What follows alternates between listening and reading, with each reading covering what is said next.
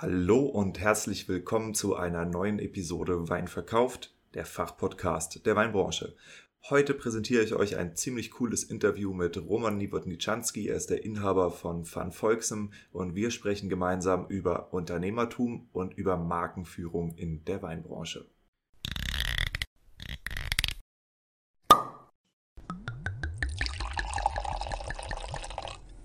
Wein gibt es nur, wenn die Winzerinnen und Winzer davon leben können. Deshalb untersuchen wir hier, wie man florierende Weinmarken aufbaut und wie du eine derart starke Nachfrage generierst, dass du deinen Wein nur noch zuzuteilen brauchst. Du hörst Wein verkauft, den Fachpodcast der Weinbranche, und hier geht es um die Kunst des Weinverkaufens. Wir sprechen über messerscharfe Positionierung, visionäre Verkaufstechniken, unterbewertete Nischen und entstehende Märkte im Wine-Business. Eben alles, was Entscheidungsträgern im Weinbau und angrenzenden Wirtschaftszweigen dabei hilft, profitable Vertriebskanäle zu erschließen, ihre Betriebe vernünftig auszubauen und zuverlässig neue Kunden zu gewinnen. Mein Name ist Diego, mein Podcast ist für alle gedacht, die in den Reben stehen und im Keller rumwuseln. Ich habe lange nach einer passenden Community für Weinverkauf gesucht. Er hat nun bei Wein Plus seinen Heimathafen gefunden und verdankt der Mitgliedschaft bemerkenswertes Wachstum. Mit der kostenfreien Mitgliedschaft bekommst du dort jeden Freitag Early Access zu einer bisher unveröffentlichten Episode von mir. Daneben gibt es hier, also zum Beispiel auf Spotify oder Apple Podcast, jeden Montag brühwarme News der Weinbranche mit Neuigkeiten über Fördergelder, über Umsatzzahlen, Weinbaupolitik, Neubesetzung, Markteinführung und was uns sonst noch so betrifft in unserer Branche auf die Ohren. Die Branchennews sind nur montags für 24 Stunden online. Wenn du sie verpasst, dann ist das so. Also abonniere den Podcast, um am Ball zu bleiben. Ja, frohes Neues erstmal an alle.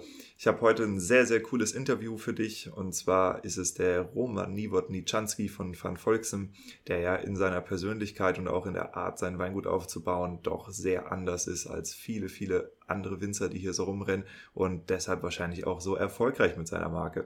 Und äh, dem Ganzen steigen wir heute nach. Also es geht sehr stark um das Thema Markenführung. Es geht aber auch einfach um unternehmerische Schwierigkeiten. Ähm, ich habe den Roman tatsächlich auch dazu gekriegt, dass wir über sehr für Unternehmer unangenehme Themen sprechen. Also wir sprechen über die Erhöhung des Mindestlohns und über die Kosten, die damit einhergehen und ähm, auch ein bisschen über das Thema Politik sogar. Und das ist ein ausgesprochen interessantes Interview. Genau, ansonsten freue ich mich ähm, über eine andere Sache. Und zwar kann ich ankündigen, dass es einen neuen Sponsor gibt, und zwar einen äh, Sponsor finanzieller Natur. Und zwar handelt es sich dabei um niemand Geringeres als Amorim. Und zwar äh, hat Amorim Deutschland, also die Niederlassung hier in Deutschland sich entschieden, mit mir als Markenbotschafter zusammenzuarbeiten. Und das ist natürlich sehr hervorragend, denn ich habe ja echt große Pläne für diesen Podcast und eben auch für den englischsprachigen, die du hoffentlich in der Silvester-Episode, also die Reise zum wahren Kern des Weines, gehört hast. Ich kann diesen Podcast hier nur dank meiner Sponsoren und auch dank meiner Kunden, ich mache ja Unternehmensberatung, in Vollzeit machen. Und wenn du Interesse hast, mit deiner Firma oder als Privatperson in den Kreis dieser Sponsoren aufgenommen zu werden, dann sprich mich an. Es gibt verschiedene Möglichkeiten dafür. Ähm, das eine ist ein Patreon-Account. Also ich habe einen Patreon-Account, der heißt patreon.com slash TAOSW. Das steht für The Art of Selling Wine. Das ist der Name des englischsprachigen Podcasts, den ich darüber mit aufbauen möchte. Und wenn du vorhast, mit deiner Firma hier als Sponsor aufzutreten, dann nimm einfach Kontakt zu mir auf diego.weinverkauft.com. Infos dazu und auch zu den Beratungsangeboten, die ich für Winzer und Akteure in der Weinwirtschaft habe, findest du auf meiner Website www.weinverkauft.com. So, und damit wünsche ich dir jetzt viel Spaß mit dem Interview mit Roman Niewodniczanski.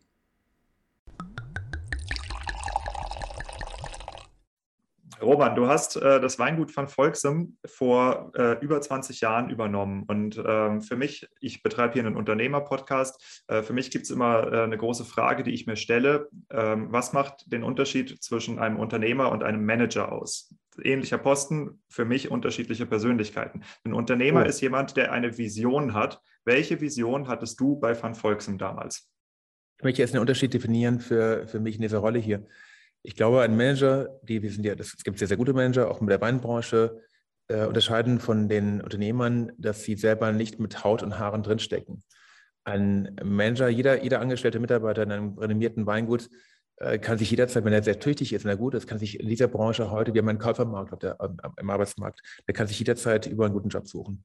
Das heißt, ich muss mich heute als Arbeitgeber darum bemühen, Manager oder Mitarbeiter zu finden, die sich wohlfühlen. Das ist inzwischen, es wird zunehmend meine Hauptaufgabe in diesem Weingut, dass ich gucken muss, dass, dass, dass alle glücklich sind. Ähm, das heißt, Manager müssen sich wohlfühlen in einem Unternehmen, damit sie nicht weggehen, also die Guten meine ich.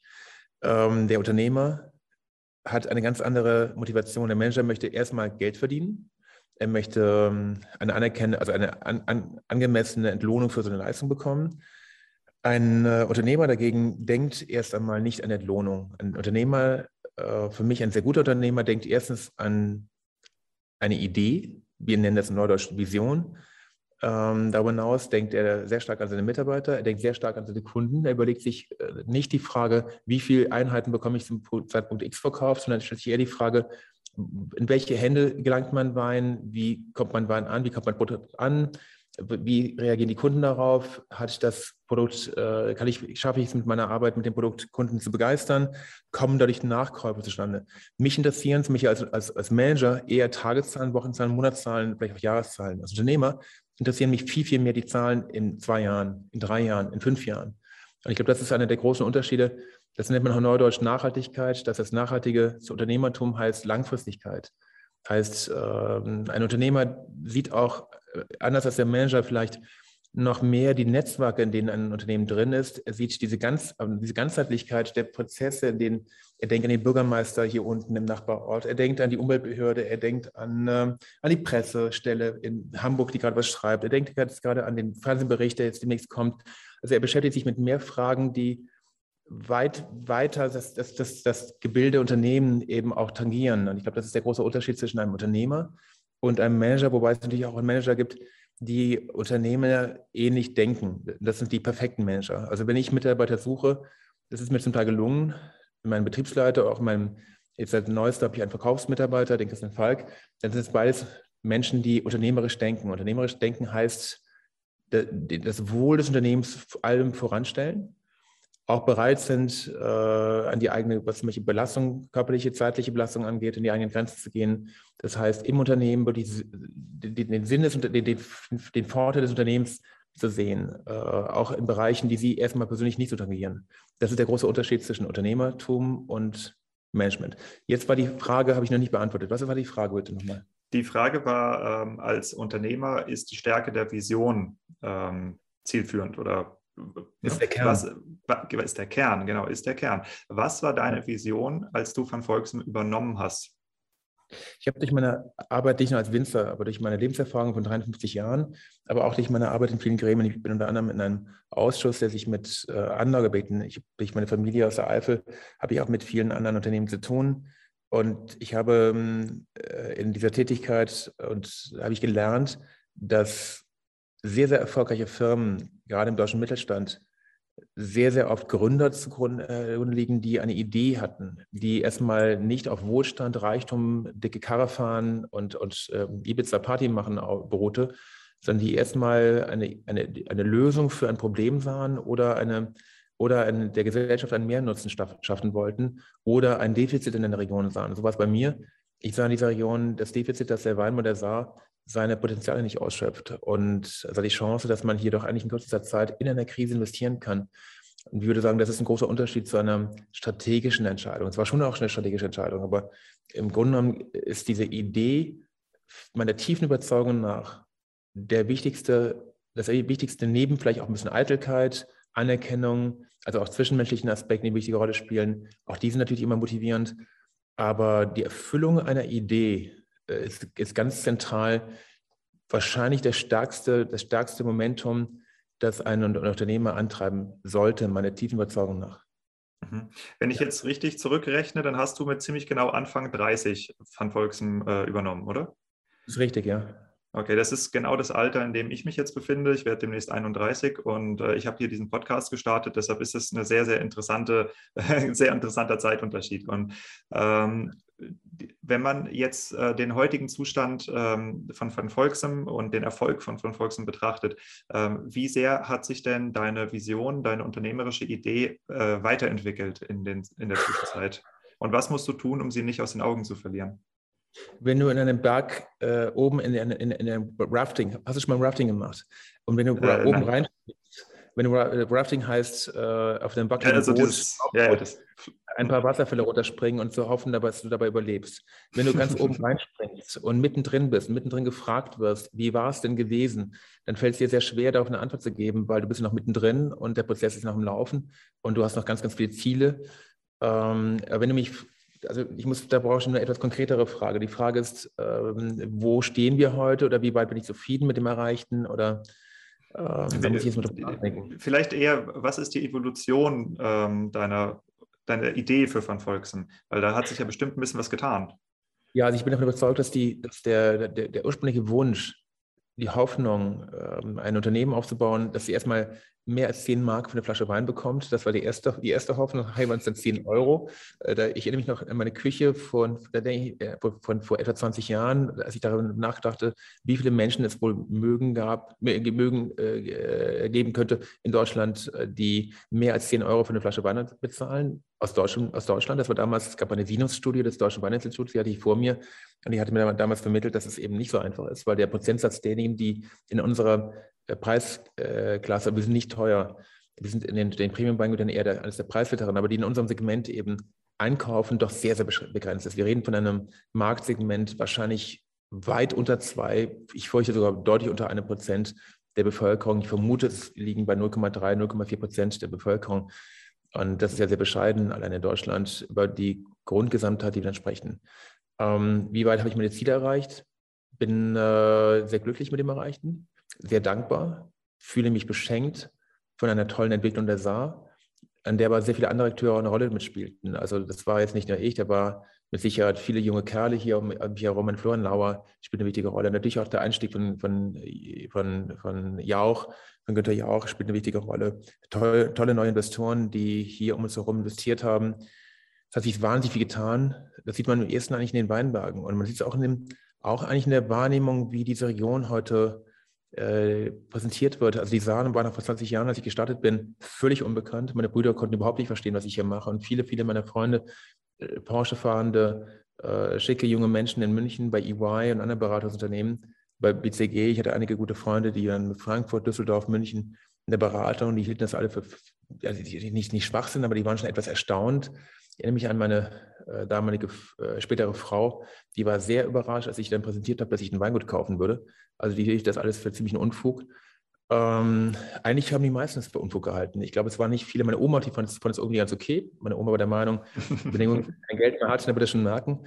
Aber es gab nicht wirklich viele Unterstützer in der, in der ersten Phase. Und, und ich wundere mich, wenn ich in Ruhe mich in mich selber zurückversetze, in das Jahr 2000, 1999, ich wundere mich, wie naiv ich damals gestartet bin.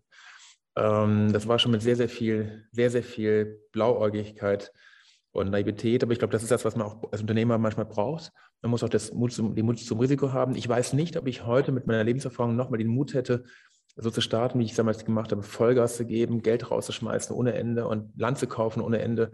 Ich habe ja von vielen, vielen hundert Eigentümern Land gekauft und irgendwie stoisch, wie eine, weiß nicht, äh, eine, eine nach dem anderen. Ich wundere mich ein bisschen heute. Ich bin heute sehr viel zurückhaltender oder heute sehr, auch ein bisschen vorsichtiger geworden. Ich bin nicht mehr so risikofreudig, wie ich damals war. Und ich wundere mich ein bisschen über meine eigenen hasardeurhaften äh, Auf, äh, ja, Start. Das war schon hasardeurhaft eigentlich am Anfang. Aber ich glaube, wir haben einen guten Lauf gehabt. Das Weingut hat sich toll entwickelt. Äh, bin mit der, mit der heutigen Entwicklung, wie gesagt, wir haben tolle Zahlen letzten Jahren äh, gehabt. Wir haben in den letzten vier Jahren nochmal verdoppelt in den Umsatzzahlen. Was mir Sorgen bereitet bei mir, das sind immer externe Faktoren wie die Lohnkosten, die steigen unter gigantisch. Wir haben natürlich sehr, sehr viele Gastarbeiter. Ich habe in diesem Augenblick jetzt meine Mannschaft in Ochsen und in der Mosel mit äh, fast 90 Mitarbeitern. Und äh, die werden im nächsten Jahr alle zwei Euro mehr kosten, nicht Mindestlohn. Das sind alles rumänische Gastarbeiter. Die meisten davon, ein paar, ein paar äh, Polen sind noch dabei, ein paar äh, Slowaken, tolle Leute, die seit vielen, vielen Jahren für uns arbeiten. Super, super Mannschaften, tolle, tolle Leistungsträger.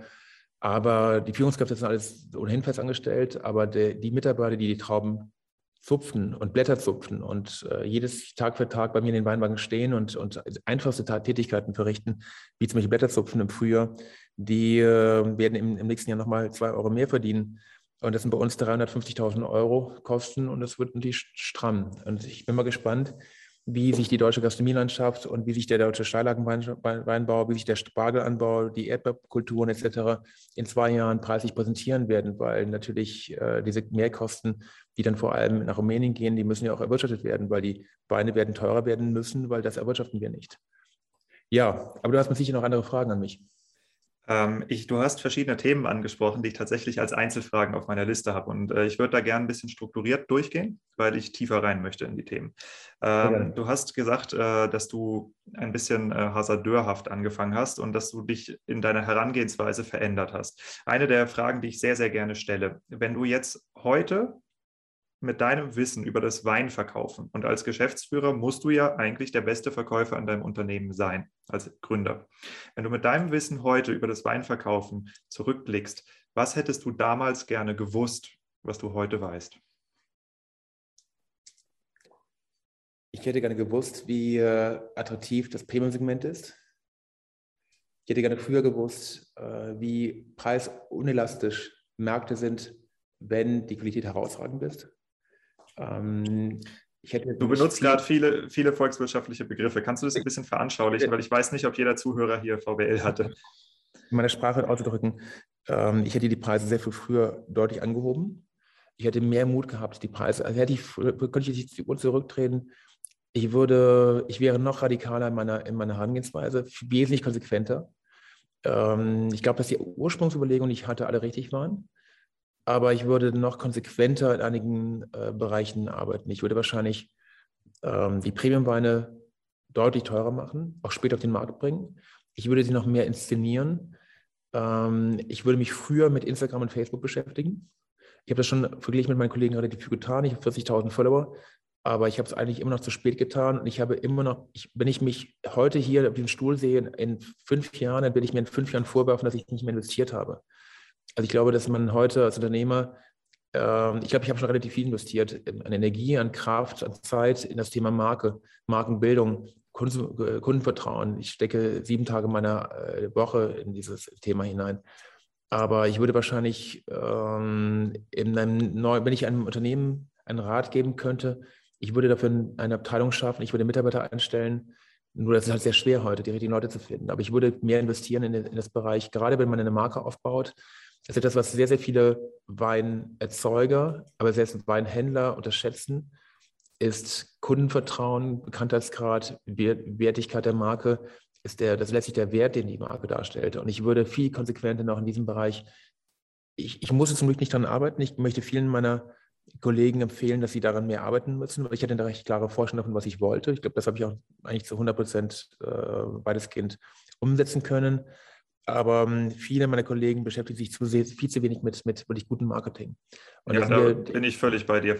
Und äh, es, ist, es geht ja auch nicht unbedingt, also bei, bei Marke geht es ja nicht unbedingt nur um Maximalqualität. Ne? Eine gleichbleibende Qualität, egal auf welchem Level, ist mehr Marke, finde ich, als dass man immer nur Weinberg, Weinberg, Weinberg macht, sondern die Frage ist, du willst? Erstmal der ganz wichtige Punkt ist der, was ist überhaupt Marketing? Ich, ich tue mich mit dem Wort Marketing sehr schwer. Ich würde das Wort eher als Kommunikation bezeichnen, weil ich rede hier nicht von Werbeanzeigen. Gerade eben war ein NTV-Mann bei mir, der mir was verkaufen wollte. Das brauche ich nicht für 10.000 Euro einen Bericht im Fernsehen. Blödsinn. Ähm, Marketing ist heute ein anderer, ist heute anders. Es geht vor allem darum, dass man sich erstmal sehr genau Gedanken macht mit den Bedürfnissen seiner Kunden. Ähm, sehr, sehr zielgruppenspezifisch dann die Produkte inszeniert, produziert, inszeniert präsentiert, sich sehr viel genauer noch, oh, da habe ich Fehler gemacht, sich sehr viel genauer mit seinen Vertriebskanälen Gedanken macht. Das ist mit Sicherheit eine Sache, in der viele meiner Kollegen und viele. Du sagst, Akteure, du hast Fehler gemacht? ja, ich, ähm, ich bin jemand, ich bin da nicht konsequent genug. Ich bin sehr froh, dass ich heute einen Mitarbeiter habe, den Christian Falk, ist, den ich für brillant halte. Er ist wirklich eine, eine, eine Koryphäe in meiner Branche. Bin halb froh, dass ich ihn gefunden habe. Er, ist, ähm, er hilft mir im Bereich Vertrieb er sitzt jetzt gerade hinten und, und macht jetzt gerade die Zuteilung für, den, für, den, für das Weihnachtsmailing, weil wir haben leider zu wenig Wein. Dann müssen wir gucken, wie wir das noch, noch aufgeteilt bekommen, wie wir das präsentiert bekommen, dass die Kunden zufrieden sind. Ähm, ich habe einfach Fehler gemacht dahingehend, dass ich zu viele Kunden beliefert habe, zu, un, zu diffus Märkte äh, bearbeitet habe.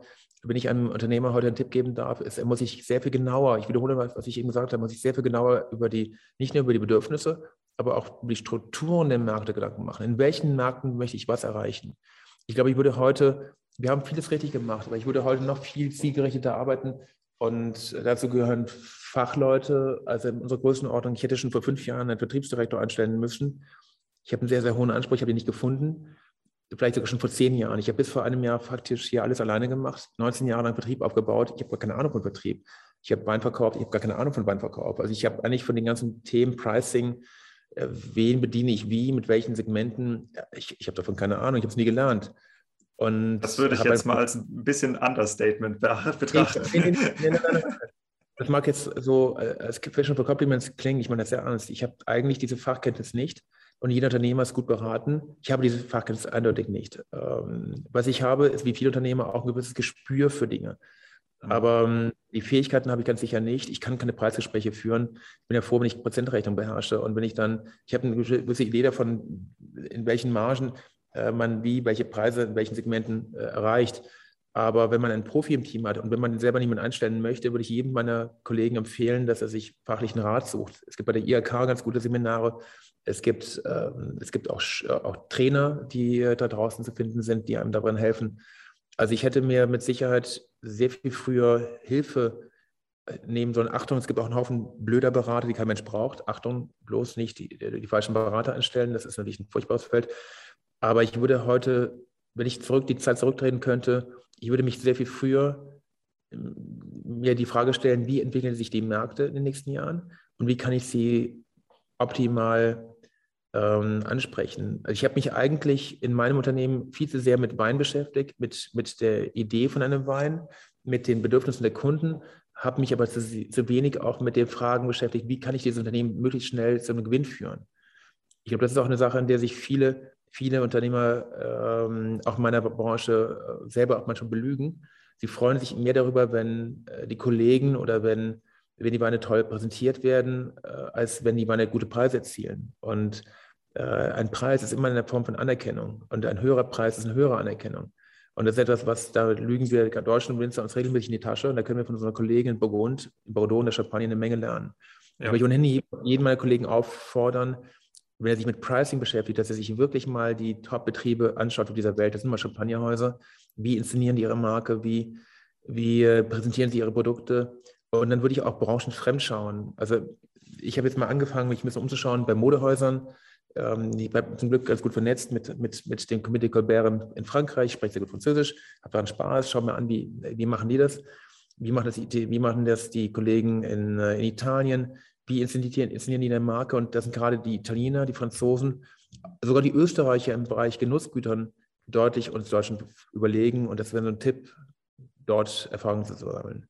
Aber du hast mit Sicherheit eine andere Frage als das Thema Marketing. Nein, ich habe sogar tiefere Fragen. Ähm, du hast zwei Begriffe ähm, in den Raum gestellt. Das eine, das äh, würde ich gerne mal in, in, Kürze abfrühstücken. Du hast gesagt, ähm, dass du zu viele Kunden beliefert hast. Ich glaube, ich verstehe, was du meinst, aber ich glaube auch, dass für viele Winzer das erstmal nach einem radikalen Luxusproblem klingt. Kannst du das nochmal kurz äh, beschreiben, was du damit meinst, mit, dass du zu viele Kunden beliefert hast? Ganz einfach. Ein Produkt, das schaut euch die Strategie von Rolex an. Es gibt einige wenige Markenartikel auf dieser Welt, die es geschafft haben, ihre Güter so begehrenswert zu machen, dass die Kunden alles dafür tun, diese Produkte zu bekommen und sehr, sehr hohe Preise zu bezahlen. Wenn du bei Hermes eine, eine Handtasche kaufen möchtest, dann darfst du dann, egal, kannst du dann dickes Gold, den Goldklumpen, kannst Gold, du kannst dicksten Bündel an Geld auf den Tisch in Paris, in der, der Hermes, äh, auf den Tisch legen. Man wird hier keine Handtasche, keine Kellybag verkaufen, sondern dann kannst du anderthalb, das muss ein Mädchen anderthalb oder zwei Jahre warten. Bei Rolex also du redest über Limitierung sozusagen. Limitierung ist etwas, was, was die deutsche Weinbranche völlig verpennt hat. Und das ist etwas, was die Champagnerhäuser sehr brillant beherrschen und ähm, was äh, gerade eben viele Modelabels wunderbar beherrschen, was ein Egon Müller toll macht, was der, ein Klaus-Peter Keller, es gibt eine Handvoll Winzer in Deutschland, die Kellers, die Müllers, ähm, da kommen nicht mehr viele, wir Jordan hier und da, aber es sind nicht viele Weingüter, die es schaffen, dieses Thema zu spielen. Von Winning macht es, der Chef Altmann macht das auch ganz geschickt, aber die eigentlich schaffen, herausragende Qualitäten sehr stark zu limitieren, um die, das Begehren der Kunden zu steigern. Und das fehlt jetzt in Deutschland noch total. Das war vor 100 Jahren anders. Da waren die Winzer schon sehr viel schlauer. Also das heißt, wir haben uns in Deutschland eigentlich zurückentwickelt. Und die und Erkenntnis ist bei dir auch erst gewachsen praktisch, weil du meinst, schon. dass du am Anfang zu viele Witz, hattest. Witzigerweise habe ich in den ersten Jahren, ich habe seit dem ersten Jahrgang meine Weine limitiert, pro Flasche, pro, pro Kunde maximal, was weiß ich, zwei, drei, vier Flaschen große große Gewächse oder große Lage war es damals oder Schwarzwaldberger P war immer schon auf wenige Flaschen pro Kunde limitiert. Ich würde das heute noch konsequenter tun. Ich würde heute mit mehr Mut höhere Preise ansprechen und würde versuchen, mich noch mehr in der Qualität, noch mehr zu fallen. Das versuchen wir jetzt gerade noch mehr, noch und noch um was raus, noch eine Schippe rausholen. Wir ernten heute. Wir haben jetzt, heute ist jetzt gerade Mitte November. Wir haben, ich hätte wahrscheinlich vor, noch vor, vor zehn Jahren hätte ich schon eine Woche früher gelesen, aber wir gehen jetzt gerade richtig an die Grenze. Ich habe gerade meinen Traum probiert, diesen Traumhaft. Schade, dass ich euch das nicht zeigen kann in der Traumannahme. Und wir, natürlich geben wir Risiken ein. Aber die Chance, wenn du so spät erntest, kriegst du eine ganz andere Struktur in den Weinen, eine ganz andere Aromatik, eine mhm. ganz andere Tiefgründigkeit. Das ist natürlich ein Riesenrisiko. Aber scheißegal, wenn ich Traum verliere und es regnet, dann habe ich Pech gehabt. Aber wenn ich sie mache, wenn jetzt, jetzt die Sonne scheint, ist es trocken, das ist ein Traum. Und wir holen heute die schönsten Sachen rein.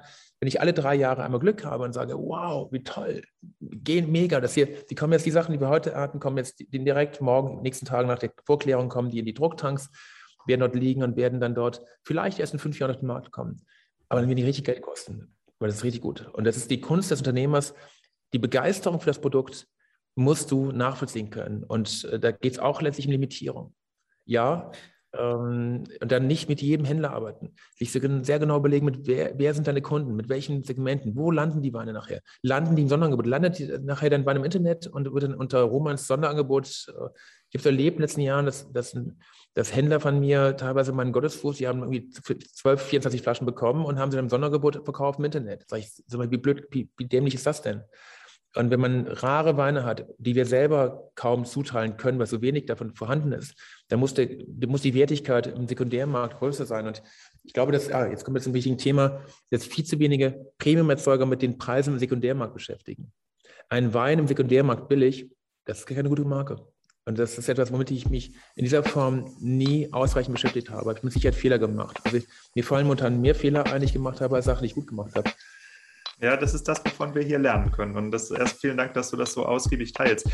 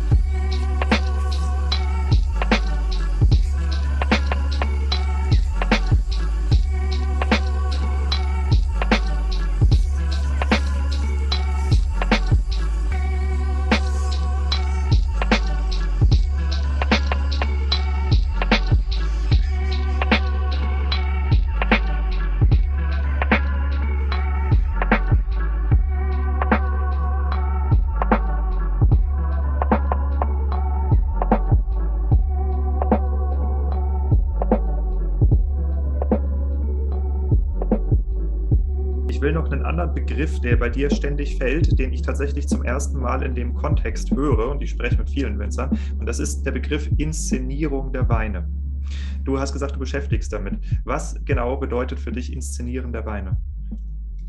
Weil präsentieren ist klar, aber inszenieren? Inszenierung der Weine beginnt ja eigentlich schon erstmal mit dem Erscheinungsbild der Flasche. Ich habe jetzt gerade einen neuen Gin auf den Markt gebracht. Da vorne steht eine Flasche in Partnerschaft mit Windspiel. Ich habe mir sehr genau überlegt, mit wem ich dort arbeite. Ich wollte die beste Manufaktur haben als Partner, die mir auch die Arbeit abnimmt, den Gin zu produzieren, aber mit, mit unserem Know-how, mit, mit unserer Goldberg-Auslese. Und das Produkt muss ich toll inszenieren. Es muss wunderschön aussehen. Es ist ein Bändchen dran, es ist ein wunderschöner Stopfen dran, es ist eine, ein Messingring dran, die Flasche ist wunderschön. Das ist, da beginnt die Inszenierung in der Präsentation des Produktes selber. Eine Wertigkeit. Dann die Inszenierung darüber hinaus heißt, wie, in welchem Umfeld inszeniere ich mein Produkt? Wer sind meine Partner? Ich hatte gerade eben einen, einen Verkäufer von NTV hier, der mir erklären wollte, wie wichtig es ist für mich, einen Fernsehspot bei NTV zu, zu schalten. Dann habe ich ihm versucht, in, in, Ruhe zu erklären, dass es nicht meine Zielgruppe ist, weil meine Zielgruppe wahrscheinlich gar keine Zeit hat, NTV zu schauen, weil, die, weil das sind alles Führungskräfte. Das sind, äh, unsere Kunden sind äh, historisch sind in Europa verteilt, Hälfte Deutschland, Hälfte Rest der Welt. Und es sind meistens Menschen, die genussorientiert sind, die auf die ein Segment der Weine mit wenig Alkohol suchen und die einfach dann in, äh, die dann eine Marke irgendwo erfahren. Und diese Inszenierung, die ich vornehme, in Form, in Form von Gourmetabenden, in Form von, von Veranstaltungen ähm, unterschiedlichster Art, die, ähm, und dazu gehört eben vor allem auch die Manufaktur hier von Volkswagen, das ist etwas, was nachher die Marke transportiert. Jeder meiner Kunden, der heute meinen Wein kauft, wird ja irgendwann ist äh, irgendwo über diesen Wein gestolpert. Inszenierung heißt zum Beispiel, dass wenn wie vor, vor drei Tagen bei der Vorstand der Volksbank Trier hier, meine Hausbank übrigens, die das Ding auch gehört am Rande, und äh, dass ich eben dann nicht so eine Veranstaltung abspule, sondern dass ich deren Erwartungshaltung über, übererfülle. Das heißt zum Beispiel, dass jeder, der, jeder wichtige Gast, das sollte eigentlich jeder Gast sein, jeder Kunde, sollte eigentlich dessen, dessen Erwartungshaltung, der mein Weingut besucht, sollte übererfüllt werden. Er sollte mit dem großen A und einem O in meinem Keller stehen. Er sollte Dinge erfahren, die er in dieser Form noch nicht gekannt hat. Er sollte auf ein sehr offenherziges, sympathisches, tolles Team stoßen, das ihm alle Fragen beantwortet, sehr transparent darüber berichtet, das unseren Exzellenzanspruch vermittelt. Und er sollte, und er sollte dann, das nenne ich Inszenierung. Inszenierung heißt zum Beispiel jetzt im Herbst. Ähm, gestern, vorgestern war eine Gruppe von 85 Studenten hier. Die wollten für eine halbe Stunde kommen sich Freunde. Entweder kommt ihr für zwei Stunden oder gar nicht. Eine halbe Stunde geht nicht. Dafür habe ich euch zu viel zu erzählen. Also wenn ihr das ernst nehmt, müsst ihr euch Zeit nehmen. Das mache ich sehr oft mit Gruppen. Oder wenn, ich, wenn ein Journalist kommt, sage ich, bitte bleiben Sie zum Mittagessen. Meine Freundin kocht ganz toll. Und dann werde ich Ihnen, dann habe ich bestimmte Tricks. Ein Trick zum Beispiel, nenne ich der Anylosen-Trick. Das ist ähm, wichtige Multiplikatoren und Händler werden mit ganz, ganz tollen Bordeauxen, Burgundern beschenkt. Kochst ganz toll, machst ein Rehfilet oder so etwas Mittagessen, machst einen ganz tollen Champ von, äh, von äh, Top-Erzeugern Burgund oder meinetwegen großen Bordeaux. Das habe ich seit dem ersten Tag an gemacht. Das habe ich, äh, wird nie vergessen, wie der allererste Kundenkontakt habe ich erstmal 89er Aubryon, 89er Latour bei den Einkäufern von Barry Brothers aus London aufgemacht. Prompt wurden es meine Kunden. Und wenn du dann danach, das ist ja eine Form von Inszenierung, auch das ist Inszenierung. Und wenn du nach einem 1000-Euro-Wein, den vielleicht nicht gerade jeder im äh, Keller hat, aber sagen wir mal, 100-Euro-Wein haben doch hoffentlich meine Kollegen schon im Keller, wenn sie den dicksten Bordeaux, den sie im Keller haben, aufmachen, nehmen wir mal irgendeinen grünen, konzessionell, der nicht doll schmeckt und nur nach Holz schmeckt, aber jeder weiß, das Zeug ist teuer, es kostet 300 Euro die Flasche. Und danach einen schönen, gutseigenen Riesling, das hat jeder von uns, ein schönes Kabinett, dann mache ich meine, meinen Rotschäfer oder meinen Sarising auf und dann sieht der Kunde 1000 Euro. Das Anchoring, was du da einsetzt. 10, ne? 10, 10 Euro. Zack. 1000 Euro, 10 Euro. Und dann sagt er, holy shit, 1000 Euro, 10 Euro, der Saris schmeckt ja viel besser. Das ist ein Trick, weil ich genau weiß, dass, der, dass der, die Frische, die Mineralität, die Frucht der Saar, gerade so einem nicht zu greifen, sondern so einem eher jüngeren Saarriesling, und da ist ein Rotschiefer mit ein bisschen Restzucker, die ist so geil. Das ist so eine Frucht, du fliegst davon. Und das ist etwas, was der, vorher hast du diesen, äh, diesen, diesen, diesen tollen Bordeaux mit der tiefen, dunklen, ich hatte gestern Abend noch einen tollen Bordeaux Glas, der war, das war ein, das war ein äh, aus dem Jahr 2000, der Wein war toll. Aber hätte ich danach einen, meinen kleinsten Wein, den VV Riesling, aufgemacht, dann hätte jeder gesagt, wow, geiler Scheiß.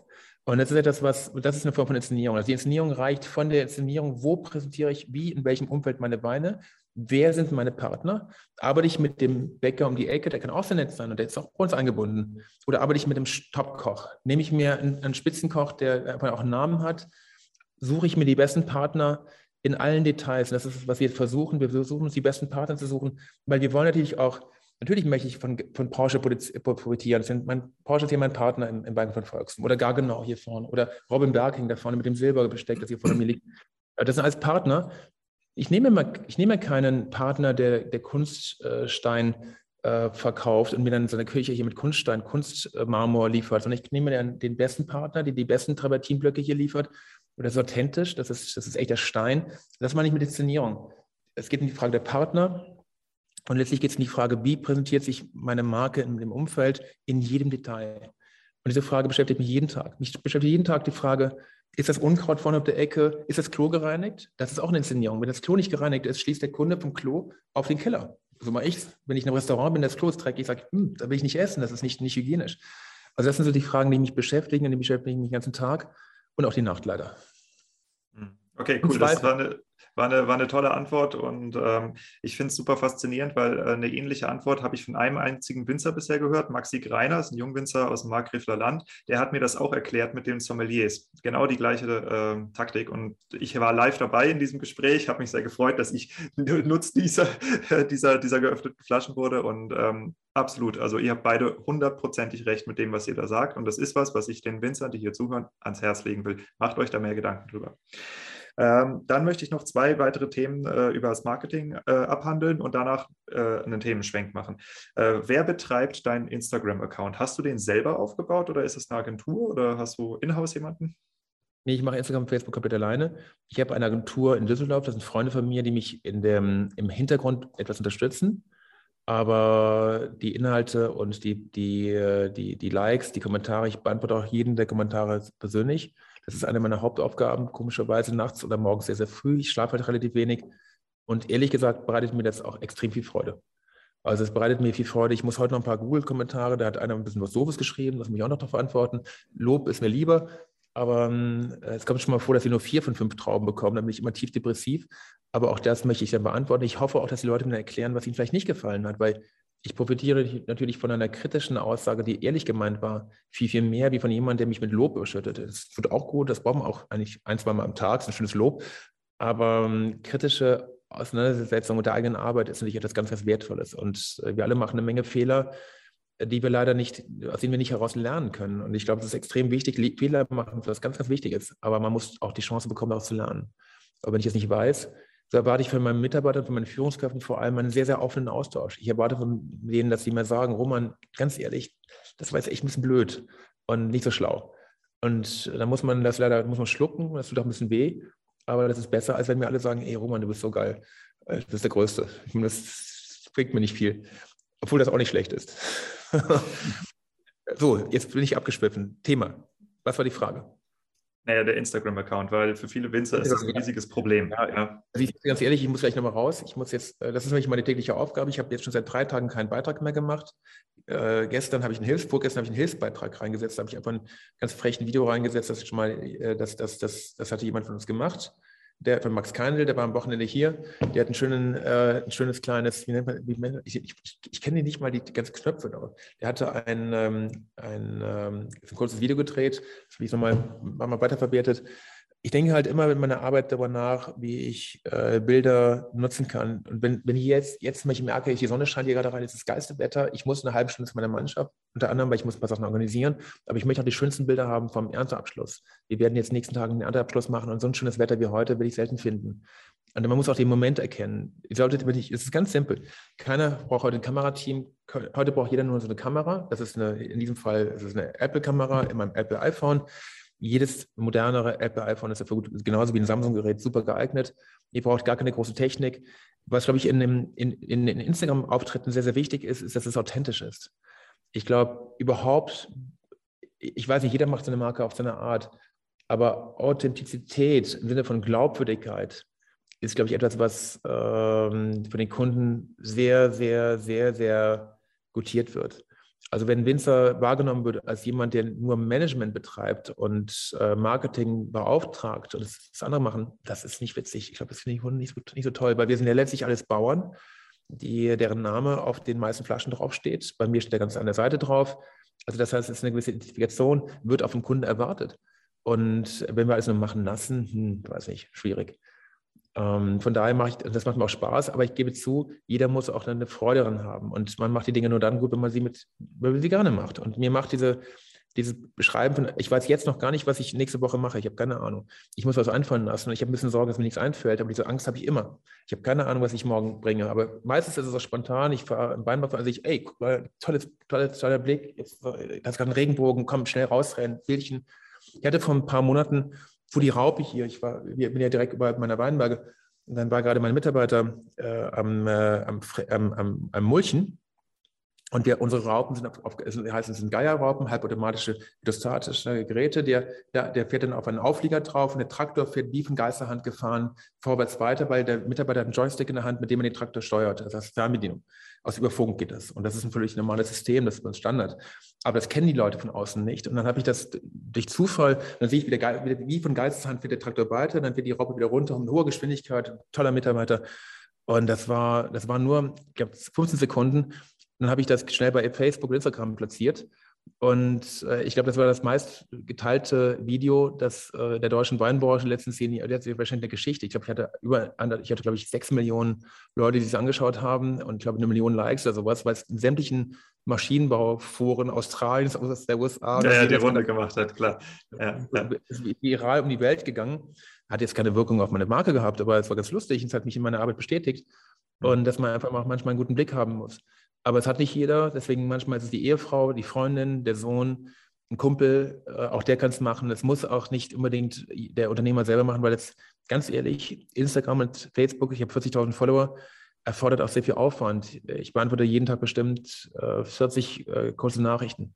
Manchmal mit einem Herzchen, manchmal mit Danke, mit, mit, mit, mit, mit, mit, mit dem typischen Fingergruß oder eben auch mit einem kurzen Dialog. Und ich führe eigentlich auch sehr, sehr gerne mit den Leuten einen Dialog. Das heißt, ich frage sie auch, weil das ist ja die, die beste Interaktion, die ich haben kann. Tippst und du oder ich, sprichst du? Ich spreche jetzt fast immer ein. Also, ja, es geht schneller, ne? Auch Schreibfehler drin, aber ich, ich, ich, ich diktiere die, fast alle E-Mails, ich diktiere fast alle, kann ich nur als Tipp geben, das ist super bei, bei, bei dem Gerät, sicher bei anderen, bei Samsung und Co. auch heute erfolgreich. Äh, das geht gar nicht anders. Ich, ich diktiere die, kommt aber auch schon mal sehr unangenehmes Zeug bei raus. Muss man, äh, Tipp an, an alle, ähm, also wenn mal was sehr, sehr Unangenehmes passiert, äh, sehr sexistisch, äh, was ich gar nicht gesagt hatte. Das war einfach nur, Siri hatte mich falsch verstanden. Ich spreche nicht immer sehr undeutlich. Also Leute, bitte immer kurz bev nachdem, bevor ihr es absteckt, weil das ist, dann ist es, dann ist es viral. Achtung, Leute, das ist tödlich. Nicht die, nicht die Bilder äh, nicht irgendwelche privaten Bilder schicken, äh, keine Bilder von euren Kindern schicken. Es gibt Dinge, die gehen nicht. Und da machen viele Kollegen oder viele Leute auch einen Haufen Fehler. Das heißt, die Leute, der Kunde möchte auch nicht sehr Privatsphäre. Er möchte eher das, das Weingut erleben als solches. Was machen die gerade? Wer sind die? Wie sind, wie sind die überhaupt? Wie ticken die? Das sind wichtige Fragen. Was ich sehr gerne mache, ist tatsächlich, äh, wenn mich Leute kontaktieren, Sprachnachrichten zurückschicken. Das geht noch schneller, es gibt keine Tippfehler und persönlicher, weniger Copy-Paste kann man ja nicht machen, als mit der eigenen Stimme zu antworten. Stimmt, ähm, das mache ich auch sehr, sehr viel, aber nicht auf Instagram geht das ja natürlich nicht. Und ich spreche jetzt eher von der Kommunikation auf Insta und Facebook. Ah, okay, also ja, ja, okay, verstehe, verstehe. Ja. Auch, auch ähm, haben die mich kontaktieren, das Recht, dass sie eine Antwort bekommen. Ja. Also wenn ich da so einen Tipp geben darf an die Kollegen oder an die Branche, ähm, jeder einzelne Kontakt, man muss nicht jeden Quatsch mitmachen und man kann auch Leute mal rausschmeißen, auch das machen wir auch schon mal. Man muss nicht jedem Scheiß hinterherrennen. Aber gerade ähm, Privatleute, die, die ähm, äh, sich mit einer Marke beschäftigen, das sind ja sehr wertvolle Multiplikatoren und ähm, wenn ich an meine eigene Biografie zurückdenke, wenn ich überlege, was trinke ich denn heute an Wein, was bestelle ich heute in Restaurants an Weinen, dann sind es fast immer die Weine, die nicht nur gut sind, sondern es sind auch Weine von Unternehmern, von Winzern, die mich gut behandelt haben, die, respektvoll waren, die freundlich waren, die großzügig waren. Leute, seid großzügig. Der Student, der vor der Tür steht, der abgerockt hier mit 10, 10 Euro Schein in der Hand steht und dann seiner Freundin eine tolle Flasche Schwarzburger schenken möchte, der kriegt sie wahrscheinlich, obwohl der mit 10 Euro nochmal beim Viertel des Preises ist, aber kriegt sie trotzdem. Irgendwie kriegen wir es hin dass man einfach auch die, auch die jungen, die neuen Kunden auch ernst nimmt, dass man mal großzügig ist. Ich glaube, Großzügigkeit ist etwas, was, was äh, mir viele, viele, viele Male zurückgegeben worden ist. Dass ich, wenn ich im Stress bin, ich habe eine große Gruppe, nach, die, mit spreche ich gerade, hinter mir kommt gerade ein Pärchen rein und die wollen gerade, das war so in meinem alten Weingut, viele, viele Male, die wollen eine Betreuung. Dann rennt man, sieht man, oh, Achtung, Kunde, jetzt kann man die Tür zumachen, man kann sich umdrehen, woanders hinsprechen, man kann aber auch ganz schnell sagen, Leute, einen Augenblick, nimmt sich schnell eine Flasche Saris, irgendwas Leckeres, von dem ich weiß, das ist ein super Repräsentant meines Hauses, rennen raus, sagt, vielen, vielen Dank für den Besuch, hier ist eine Flasche Saris, herzlichen Glückwunsch, freue ich mich für Sie, können Sie haben, schenke ich Ihnen und hier ist, hier ist noch eine Information, eine Broschüre oder, oder eine Preisliste, irgendwas anderes. Sie können es gerne jederzeit aufsuchen. Leider bin ich gerade mitten in der Probe, ich kann jetzt gerade nicht. Bitte entschuldigen Sie, dass ich mich nicht, nicht angemessen um Sie kümmern kann. Dieses Geschenk, das sind auf Deutsch gesagt, das ist ein Zehner. Ähm, ihr müsst wissen, Leute, jeder Kunde hat einen Wert von 250 Euro, statistisch gesehen, oder 300 Euro. Der, Kunde, der Wert eines guten Kunden in meiner Branche ist dutzende Mal höher als jede Flasche, die ihr großzügig mal irgendwo verschenkt, einfach mal nett seid zu jemand, mal ein Glas einschenkt. Also Großzügigkeit ist etwas, was in der Branche extrem gutiert wird und äh, was einfach auch Freude macht. Und ich glaube, es ist immer schön, wenn man sich selber auch eine Freude macht. Also ich mache mir immer eine Freude, mir macht das Spaß und ähm, es hat immer schon sehr, sehr viel gebracht. Hm, hm. Weitere Fragen? Ja, weitere Fragen. Du hast eben äh, gesagt, ähm, ein Unternehmer oder du zumindest beobachtest extrem stark die Marktentwicklung. Und da gibt es ja nun zwei Arten für. Du kannst es qualitativ machen. Stark. Nicht extrem okay. stark. Ich schaue, ich schaue mir nur, ich, ich, ich lese ein bisschen quer, ich lese fast nicht mal den Meininger, ich lese viel zu wenig Magazine. Ich mache das eher viel zu wenig. Aber die Frage, ich höre zu. Die Frage, genau. Also du, man kann das qualitativ machen über Gespräche, man kann es quantitativ machen über Wirtschaftszeitung zum Beispiel. Und du hast vorhin auch gesagt, äh, ein Unternehmer muss Intuition haben. Äh, wie probierst du den Markt zu antizipieren? Also wie gehst du daran? Also erstmal ist es durchaus sinnvoll, dass man sich mal in den Restaurants umschaut, äh, bei den Kunden umschaut, was, was die Leute am, am Tisch haben ähm, wie, die wie die Speisekarten, wie die, wie die Getränkekarten bestückt sind, ähm, was die Trends sind. Ich bin jetzt nicht derjenige, der die ganzen Magazine durchstöbert und jeden Fachartikel liest. Ganz im Gegenteil. Ich müsste viel, viel mehr machen in dem Bereich. Werden wir irgendwann tun, vielleicht mit der Abteilung, die wir aufbauen, mache ich viel zu wenig. Ähm, aber ich, ich lese halt sehr viel Tageszeitung. Ich lese jeden Tag die FAZ und die NZZ, die Neue, Neue Zürcher Zeitung, was ich mein, mein, mir mein, mein, mein, meine, meine eigene Meinung bilde vor dem Hintergrund von Deutschlandfunk und anderen Quellen, aber das ist ja alles nicht weinnah. Ich versuche, ehrlich gesagt, gar nicht so stark in der Branche zu schauen. Ich schaue mir eher andere Branchen an. Ich schaue mir die Wirtschaftsnachrichten an aus anderen Branchen. Ich schaue, wie ist die Konjunktur, wie entwickeln sich bestimmte Unternehmen. Ich kann ja aus einer Entwicklung von Villarum Boch hier aus der Nähe oder aus dem Unternehmen oder wie aus der Entwicklung von aus, aus dem Umweltverhalten von Porsche Mercedes ja auch meine Schlüssel ziehen auf meine Unternehmen. Ich kann erkennen, dass das Thema Nachhaltigkeit ein Riesenthema wird nächsten Jahr oder ist schon ist ich kann erkennen, dass wenn, wenn das Fernsehen voll ist mit Werbung für Bioprodukte oder für, für, für ähm, Produkte mit einem Zusatznutzen bei Lebensmitteln, kann ich mir daraus schließen, dass möglicherweise das Thema, äh, das Thema Bekömmlichkeit und, und, und Verträglichkeit eines der nächsten Megathemen sein könnte.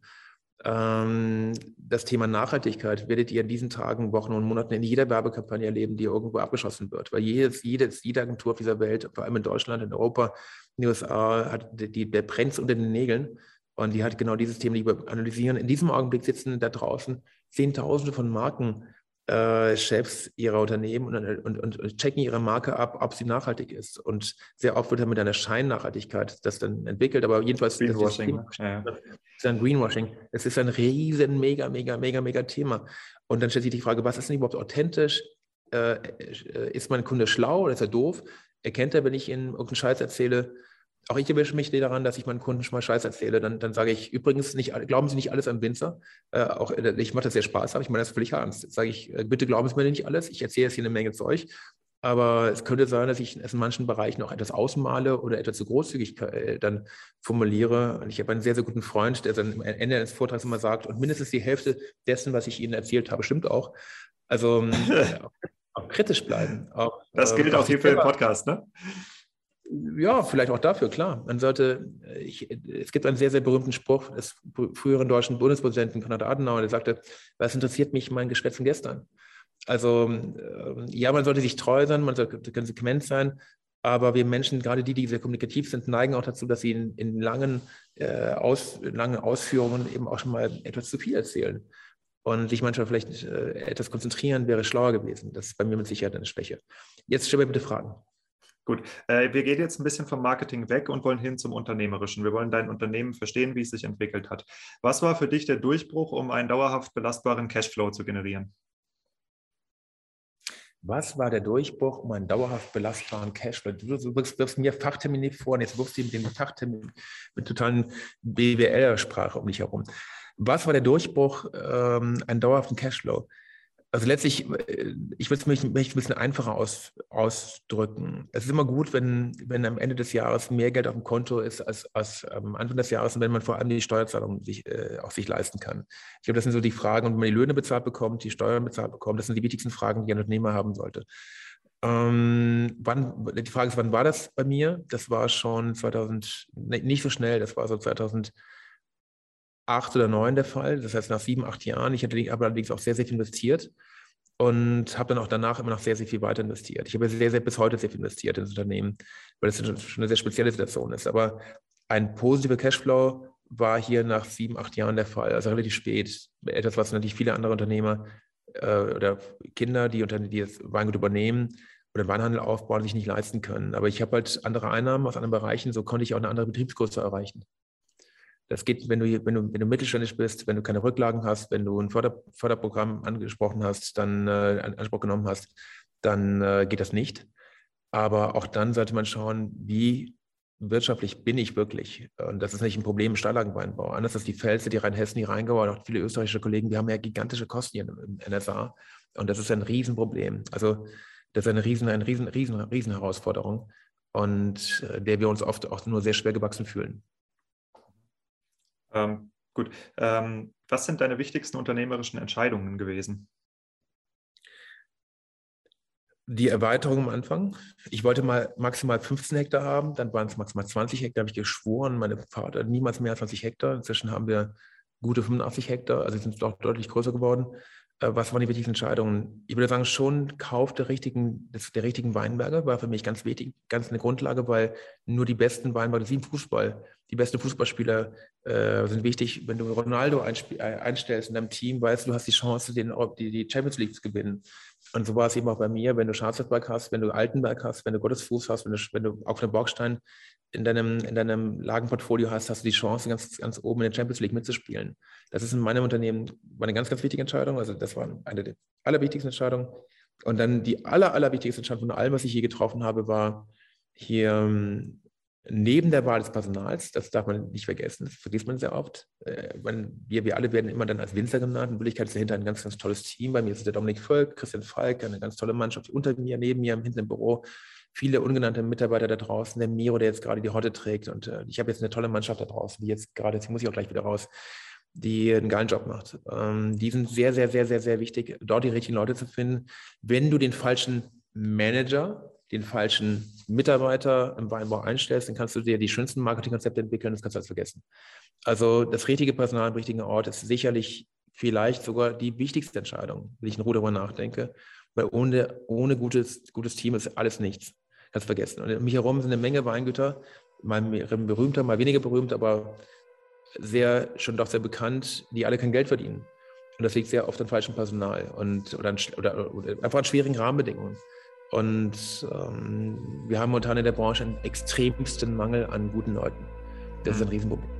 Und ja. ich würde jetzt sofort, wenn da draußen ein, ein guter Maschinist zuhört, ein guter, der, der einen Job sucht, wir stellen leidenschaftlich gute Leute, vor allem mit Steillagen-Know-how ein. Also sofort zahlen sehr, sehr gute Gehälter.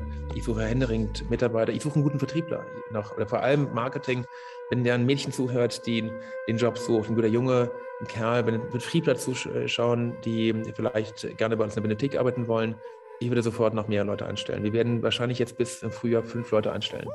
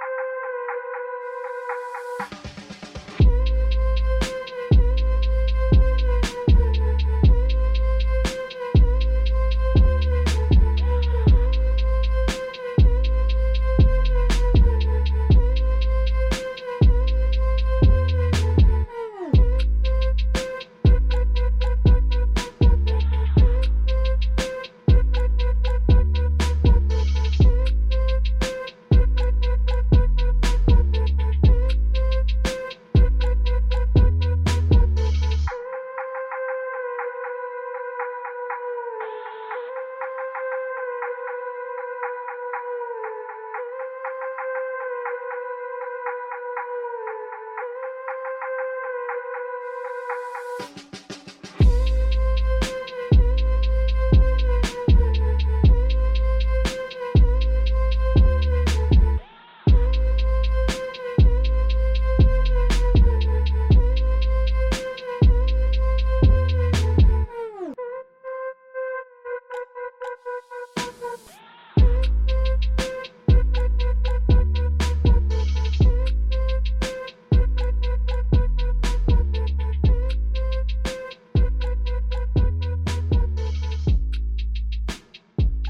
Frage nicht beantwortet, die war anders. Die Frage war. Ja, das waren die wichtigsten unternehmerischen Entscheidungen, aber du hast schon die wichtigste genannt, eigentlich, das Personal. Und ich würde den, den äh, Einwurf und, gerne nutzen. Und der Neubau. Hm? Ja, und den, okay. den Einwurf gerne nutzen, um äh, mal ein etwas unangenehmes Thema aufzumachen. Und zwar, du hast am Anfang gesagt, ähm, dass äh, du dich als Unternehmer äh, extrem um deine Mitarbeiter sorgst. Das ist eben auch rausgeklungen und gleichzeitig ähm, singst du ja das Lied vom Mindestlohn, dass der äh, so schwer ist. Wie gehst du diesen Spagat? Ja gut, ich muss ja unterscheiden zwischen festen Mitarbeitern, die in Deutschland leben. Das sind auch meine rumänischen Gastarbeiter, meine Slowaken und Polen. Ich habe einige Leute, die inzwischen hier in Bültingen leben. Die verdienen ja alle viel, viel, viel, viel schon, schon seit 15 Jahren viel mehr als der Mindestlohn. Das ist ja Quatsch. Das ist ja, ist ja naiv. Der Mindestlohn äh, betrifft ja, wir haben da ein ganz anderes Thema. Ich möchte jetzt nicht politisch werden, aber der Mindestlohn ist sinnvoll. Ich finde ihn sogar sehr gut gerade, äh, ich hatte heute Morgen ein Gespräch mit einer Bewerberin, die kam aus der Zeit, Leih, Leiharbeitsbranche. Die hat mir erzählt, wie dort Menschen lange Zeit versklavt wurden. Geht gar nicht. No-Go. Deswegen hundertprozentig bin ich, bin ich den kritischen Unterton hörend, hundertprozentig bei dir. Wir alle haben, alle Mitarbeiter haben Anspruch auf, auf gute Gehälter. Wenn aber jemand aus Rumänien kommt und der in Rumänien ein Monatsgehalt von vielleicht 600 Euro hat oder 500 Euro, ein Polizist oder ich habe sehr, sehr viele hoch, ja. und, oder 400 oder 350 Euro verdient und er bei mir ähm, in sechs Wochen das, oder in acht Wochen das Zehnfache verdienen kann äh, und eine, quasi ein Jahresgehalt äh, hier in, in, in, in sechs Wochen verdienen kann, das in Rumänien hat, dann muss ich die Frage stellen, ist es wirklich so sinnvoll, einen Mindestlohn auf alle Branchen zu übertragen? Oder wäre es nicht sinnvoll gewesen, dass man den Spargelanbau und äh, die Landwirtschaft generell vielleicht Sonderregeln ein, äh, ermöglicht? Schau, wir haben, im, als ich angefangen habe, haben Mitarbeiter in Deutschland aus Polen 5 Mark, die 4,50 Mark bekommen die Stunde. Heute verdienen sie, meine Top-Leute verdienen heute, meine Hauptraupenfahrer verdienen, verdienen 16 Euro, 18 Euro die Stunde. Äh, wir haben eine Sechs-, Verachtfachung der Gehälter in dem Bereich. Natürlich ist es angemessen, das ist richtig. Aber ähm, was ich, ich, finde, dass es, dass es ähm, sinnvoll wäre, um Strukturen zu erhalten, auch in Deutschland, dass man bestimmten Branchen Sondergenehmigungen gibt. Und der Weinbau ist mit Sicherheit im Stahlagenweinbau wird sich dramatisch verschlechtern in den nächsten Jahren durch den, durch den Mindestlohn. Also wir werden, okay. werden in Deutschland werden mit Sicherheit 20.000 Lokale dicht machen, weil die Chefs jetzt schon weniger verdienen als die Angestellten. Viele Gastronomen verdienen weniger als ihre Mitarbeiter. Das ist im Weinbau nicht anders. Also ähm, ich, ich, ich, verstehe genau, was du sagst. Ich, äh, vielen Dank auch für den Mut, dass du so ehrlich antwortest, weil es ist ein heißes Thema. Ähm, ich muss mich nicht dafür schämen, dass ich, dass ich äh, gerne Steuern zahle und dass ich äh, auch meinen festen Mitarbeitern sehr faire Löhne zahlen möchte. Aber ich brauche nun mal Leute, die Blätter zupfen. Nichts gegen meine Rumänen, die das tun, aber es sind oft auch, es, ganz ehrlich, wenn ich an meine polnische Brigade denke, der ersten Tage, die waren körperlich fitter und die haben, und ich habe, wenn, wenn, jemand, äh, ich habe kein Problem damit, jemand 15 oder 20 Euro zu zahlen, wenn er topfit ist und, und geilen Job macht und, anst und sich anstrengend engagiert ist. Aber wenn du eben äh, teilweise sind meine Gastarbeiter sind sehr, sehr alt. Äh, es sind eben nicht unbedingt die Leistungsträger in Rumänien. Es sind eben Landwirte oder sind, sind eben Leute, die auch sehr schwer am Berg hochkommen. Ich bin ja froh, dass ich überhaupt Leute bekomme. Ich bin ja dankbar. Aber dann stellt sich die Frage, muss ich jemanden dann, dann 3000 Euro sechs Wochen zahlen, äh, nachdem er vorher schon 2000 bekommen hat und extrem glücklich war mit dem Gehalt? Und das für den ein Wahnsinnsgeld ist, das er verdient hier. Und äh, das schwächt halt die, das Problem ist, es schwächt die Kapitalbasis der, der, der, Betriebe ungemein und es hebt natürlich die Preise der, der Produkte an. Also Spargel wird und, und, und die Erdbeeren werden deutlich teurer werden im nächsten Jahr. Und ähm, gut, das muss die Gesellschaft ja. wissen. Ich bin generell ein Fan davon. Ich finde den Mindestlohn sinnvoll und gut. Äh, ich finde auch einen hohen Mindestlohn, ich finde auch ein Grundeinkommen toll. Aber Leute, wir vergessen oft, das muss einer bezahlen. Und jeder von euch, jeder von uns zahlt das. Und äh, die Steuern werden mit Sicherheit nicht niedriger werden, die Belastungen werden höher sein und, und all, diese, all diese Versprechen, all diese Wohltaten des Wohlfahrtsstaats müssen ja auch erstmal erwirtschaftet werden. Und ich stehe nochmal im direkten Wettbewerb mit dem Unternehmen in Luxemburg, der, der, der zum Beispiel keine, die Luxemburg kennen keine Steuer auf Diesel, kennen die gar nicht. Und dein Traktor, den Luxemburg gekauft, wird alle vier Jahre vom Staat subventioniert. Ich sitze hier an meinem Tisch, den habe ich bezahlt, auf meinem Boden, unter meinem Dach. Hier ist kein Cent Fördermittel drin in dem Weingut. Das ist alles eigenfinanziert oder gehört der Bank weil wir andere Spielregeln haben. Das ist, das ist eigentlich eine Sauerei. Warum hat, warum hat ein, ein Hotel um die Ecke oder der hinten oder ein Industriebetrieb, warum werden die mit Fördermitteln äh, bedient und äh, der Weinbau, wenn er dann, wenn in Rheinland-Pfalz ist Possibilitätsgrenze, das ist ungerecht. Finde ich nicht in Ordnung. Falsch, dumm, ist auch, ist auch nicht richtig so. Und jeder Kollege in Österreich, in Italien, Spanien, der neues Weingut baut, wird massiv staatlich subventioniert. Ich nicht. Ich habe damit, damit abgeschlossen, aber ich möchte damit vermitteln, dass die gesetzlichen Rahmenbedingungen, in denen wir arbeiten müssen, Umweltschutz, ähm, Mitarbeiterzeitenschutz, äh, Mitarbeitern, äh, also die Zeit, Zeit die, die, die Zeit, die sie arbeiten dürfen, ähm, die Auflagen, die Sozialauflagen, die, die äh, ökologischen Auflagen, die Brandschutzauflagen. Also wie viele Millionen allein in Deutschland im Weinbau in Brandschutz investiert worden sind, der völlig Schwachsinn ist. Das ist einfach auch verlorenes Geld. Das ist Kapital, das man auch besser, besser vielleicht mal in einen guten Webshop oder in eine gute Webseite investieren könnte. Ich will nicht wissen, wie viele Treppenhäuser und Brandschutztore in diesem Land existieren, die kein Mensch braucht. Aber sie sind da, weil irgendein Gesetz irgendwann mal von irgendjemandem geschaffen wurde, der mit Weinbau nichts am Hut hat, der sich mit der Branche gar nicht auskennt. Also damit möchte ich sagen, dass man die Branchen individuell betrachten muss. Und das ist etwas, was wir in der Politik heute so wenig haben. Damit das Thema bitte beenden. Ja, ähm, Unternehmertum erfordert ziemlich oft großen Mut. Ähm, was hast du am längsten vor dir hergeschoben? Oh, was habe ich mir am längsten vor mir hergeschoben? Ähm, den Neubau ich habe zehn Jahre lang gewartet, bis ich gebaut habe. Das war wirklich auf den letzten Drücker. Wir, wir hatten qualvolle äh, Situationen im alten Weingut. Es war viel, viel, viel, viel zu eng. Wir hatten inzwischen drei Standorte, an denen wir gearbeitet haben. Ich hätte viel, viel früher bauen müssen. Ich hätte wahrscheinlich auch sehr viel Geld gespart. Ähm, ich hätte die Entwicklung des Weinguts, diese sehr dynamische Entwicklung, früher vorhersehen müssen und habe davor gezögert und habe dann nicht schnell genug das getan. Also wenn ich überhaupt mich zurückversetze in die letzten 20 Jahre, ich glaube, eine gewisse Entscheidungs Geschwindigkeit, Entscheidungskraft, Entscheidungsstärke hätte mir und dem Betrieb gut getan, noch ein bisschen schneller zu reagieren in manchen Dingen, auch bei Personalentscheidungen noch schneller, wenn du merkst, jemand funktioniert nicht in seiner Rolle, auch, sich, auch, auch mal den Mut haben, sich zu trennen. Auch mal einfach, äh, auch den Mut haben, mal in einen dunklen Raum zu gehen in einem Unternehmen und nicht zu wissen, wie geht es jetzt weiter, aber zu wissen, ey, auf Deutsch gesagt, scheißegal, aber ich muss jetzt diese Entscheidung treffen und ich werde eine Lösung finden. Und ich werde sie finden. Und diesen Willen und diesen Mut und diese innere Einstellung haben, das kriegen wir hin. Und das ist etwas, was, was auf, was man, ich glaube, viele der Unternehmer und viele, viele Winzer, aber auch generell viele Unternehmer haben sehr viel Angst. Und ich glaube, dass es, wenn ich überlege, jede meiner, meiner unter Qualen entschiedenen äh, äh, äh, geschaffene Entscheidung hat sich nachher dann als, als in der Regel als richtig erwiesen. Und äh, ich hätte sie oft besser ein, zwei, drei Jahre vorher getroffen. Also nicht, Leute, schiebt nicht dringende Entscheidungen voraus. Schaut in euch hinein. Hört eure innere, hört euch innen mal an.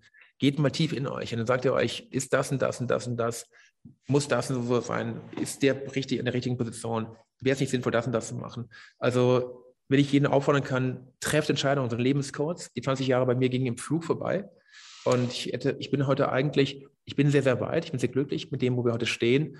Aber ich hätte, wäre noch weiter, wenn ich, wenn ich wichtige Entscheidungen getroffen, früher getroffen hätte. Ich habe bis heute keine Holzkiste. Heute Morgen habe ich das Gespräch gehabt mit meinem Verkaufsdirektor. Warum haben wir eigentlich keine Holzkisten? Es geht gar nicht. Ich bin seit 20 Jahren in der Branche. Ich habe jetzt gerade eben eine 6-Liter-Flasche verpackt. Ich habe dann eingepackt irgendwie. Da braucht eine Holzkiste.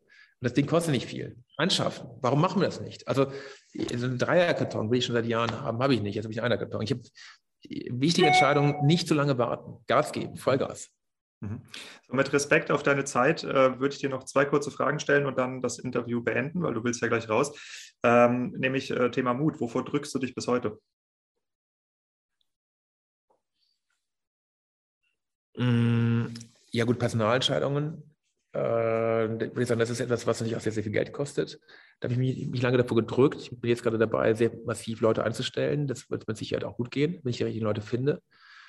Ähm, wofür drücke ich mich am meisten? Ähm, zu akzeptieren, dass man nicht alles selber machen kann.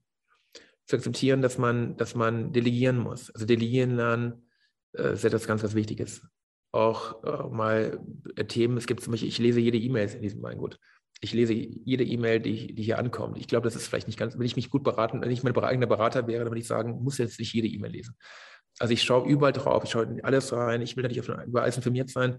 Man sollte auch seinen tollen Mitarbeitern auch mal zutrauen, dass sie Dinge alleine machen. Und das, ich habe eine tolle Mannschaft und den, da muss ich nicht immer reinfunken. Ich mache auch manchmal Unfug, wenn ich nachts um 1 Uhr Panik kriege und dann dem Kunden irgendwas schreibe, was vielleicht über die Mitarbeiterin schon vorher geschrieben hat. Also ähm, mal ein bisschen loslassen können. Mehr Freizeit, äh, Tipp an die Unternehmer unter uns, die eigene Gesundheit beachten. Die ist sehr begrenzt und die ist sehr wertvoll. Das ist ein ganz wichtiges Thema. Auch darauf achten, dass das ein Tag eben auch, dass eine Woche mal, die darf 80 Stunden haben. Ich sollte keine 120 Stunden äh, haben. Das ist vielleicht ein bisschen viel. Äh, sich nicht überfordern, äh, nicht, nicht den gesamten Tag voll ballern mit Terminen, auch mal zwischendrin sich mal eine, freie, mal eine, eine Freistunde. Ich will heute, mein Plan heute ist zum Beispiel, ich will heute noch 3000 Meter schwimmen gehen, das ist mein Plan. Der Schwimmbad macht um 9 Uhr zu, ich muss vor 9 Uhr eine Stunde schwimmen gewesen sein. 3000 Meter brauche ich, brauche ich eine Stunde für und das will ich schaffen. Dafür brauche ich etwa eine Stunde 40 mit Anfahrt, Trocknen, allem drum und dran. Das ist wichtig. Und das hat Priorität. Und sich selber zugestehen, das ist jetzt wichtig. Und nicht jetzt, und wenn der Kunde mir entgegenkommt, der ist auch super wichtig. Aber wenn es kein super wichtiger Kunde ist, dann muss ich ja nicht drei Stunden mit dem verbringen, sondern vielleicht eine halbe. Und dann die Dinge vielleicht etwas effizienter machen. Also ich träume mich davor, Dinge effizienter zu machen. Das ist ein Tipp an die Kollegen. Bitte Effizienz, Zeit ist wertvoll. Noch eine Frage? Äh, ja, keine richtige Frage, sondern ähm, ich gebe dir jetzt die Chance, mal ein bisschen zu freestylen. Und zwar, ähm, was mich interessiert, ist, äh, wie funktioniert das Mysterium Schatzhofberg und was möchtest du der Welt mitgeben zum Thema Weinsammeln? Das Mysterium Schatzhofberg, jetzt schnell, ich schaue gerade drauf, es ist jetzt in der, in der, Sonne und das ist eine Traumlage, der Südwestlage, ein Traumberg, ich schaue gerade drauf, traumhaft. Ähm, das Mysterium Schatzhofberg hat drei Gründe. Nummer eins, den feinsten Schieferboden den ich je gesehen habe. Grund zwei, ähm, eine der kühlsten Lagen in Deutschland. Das ist eine, ein, Süd, ein, ein Seitental mit ordentlichen Binden. Und das Wichtigste wahrscheinlich ist der Grund Egon Müller, eine Ausnahmepersönlichkeit, die einfach stur, stoisch die Preise angehoben hat in der dritten, inzwischen vierten Generation und sehr konsequent einen geilen Job macht. Und äh, ich glaube, das sind die richtigen Zutaten für einen Weltruhm, den diese Lage erzielt hat. Ich bin sehr dankbar und sehr glücklich. Wir werden in diesem Jahr wir haben jetzt ein Kabinett geerntet, das ist vom anderen Stern. Und wir werden den mal ganz fett, ich weiß nicht, was er kostet, 80 Euro, 60 Euro, 100 Euro. Wir werden auf jeden Fall einen Preis aufrufen, bei dem ein paar Leute sagen werden, also wenn der so wird, wie ich mir das denke, dann wird der, werden ein paar Kunden sagen, jetzt mal, geht's noch? 60 Euro für ein Kabinett? Und dann werde ich sagen, Sie müssen nicht kaufen, es sind auch nur 1200 Flaschen und deswegen, ähm, muss, keiner muss das kaufen, aber das ist, wird ein ganz, ganz toller Wein und den wollen wir entsprechend auch bezahlt bekommen. Und ich glaube, dass einfach so ein Mut mir lange gefehlt hat, um die Frage zu, nochmal zurückzukommen, was mir gefehlt hat. Dass wenn man einen ganz, ganz tollen, wenn du merkst, da ist ein Wein entstanden, der ist vom anderen Stern, da muss man auch einen anderen Preis aufrufen. Da muss man sagen, das ist ganz wertvoll, das ist limitiert, davon gibt es nur 2000 Flaschen, 1000 Flaschen, keine Ahnung. Und das ist so toll. Und wenn es keiner trinkt, trinken wir es selber. Kein Problem. Es macht so einen Spaß, verschenken wir unseren Freunden und trinken wir es mit Freunden, reicht auch aus. Das heißt, Mut wenn du ihn nicht kaufst, verschenke ich ihn. Das ist eine gute Drohung. Nö, verschenke ich Ihnen, die, an, an, an, das mache ich immer nicht ernst. Ich, ich habe jetzt, äh, das ist ja das Wichtige. Ich glaube, äh, so ein Tipp an die Kollegen, sich ein bisschen mehr mit, mit dem Frage, der Frage der Begehrlichkeit äh, beschäftigen. Ist sicher etwas, und das kann man beim Schafsbacken bei Genne Müller sehr gut lernen, wie er es gemacht hat. Sehr konsequent. Und er hat noch in seinem ganzen Leben kein Marketingbuch gelesen, interessiert ihn einen Scheiß. Und der hält, der hält auch keine Vorträge oder unterhält sich auch mit niemandem. Der macht sein Tour zu und macht sein eigenes Ding. Das macht er sehr, sehr gut. Die zweite Frage war, Einsammeln. Nach Einsammeln, Weinsammeln. Also jeder Freunde, jeder Winzer unter euch, der, der keine guten Weine trinkt, der soll am besten sich eine andere Branche suchen. Also äh, Winzer, die nur ihren eigenen Scheiß trinken, die haben Schuss nicht gehört. Du kannst nur dann großen Wein erzeugen, wenn du weißt, was die Geometrie, die, was die Typizität, was, die, was der Ausdruck, was die, was die, die Mystik all dessen äh, sein kann, was den großen Wein ausmacht. Ähm, nur wenn ich Wein liebe, und vor allem, wenn ich meine Arbeit liebe, kann ich so gut machen. Und sehr, sehr viele Kollegen, oft frage ich mich, trinkt der Winzer seinen Wein selber? Also es gibt immer mehr tolle Weine, aber bei sehr vielen anderen Weinen frage ich mich echt manchmal, warum gibt es diesen Wein? Warum hat er gemacht? Warum, warum belästigt uns hier jemand mit etwas, was nicht gut ist? Auf der anderen Seite gibt es ganz, ganz viele ganz tolle Weine von jungen Kollegen, gerade in der Mosel, die teilweise nur 8 oder 9 Euro kosten, 10 Euro kosten. Da frage ich mich, warum ist der Wein so billig? Das ist blöd bescheuert. Der Wein muss 30 kosten oder 20 Euro. Ein toller, toller, toller Wein der dann leider einfach zu billig verkauft wird. Ähm, Habe ich die Frage beantwortet? Ich glaube nicht.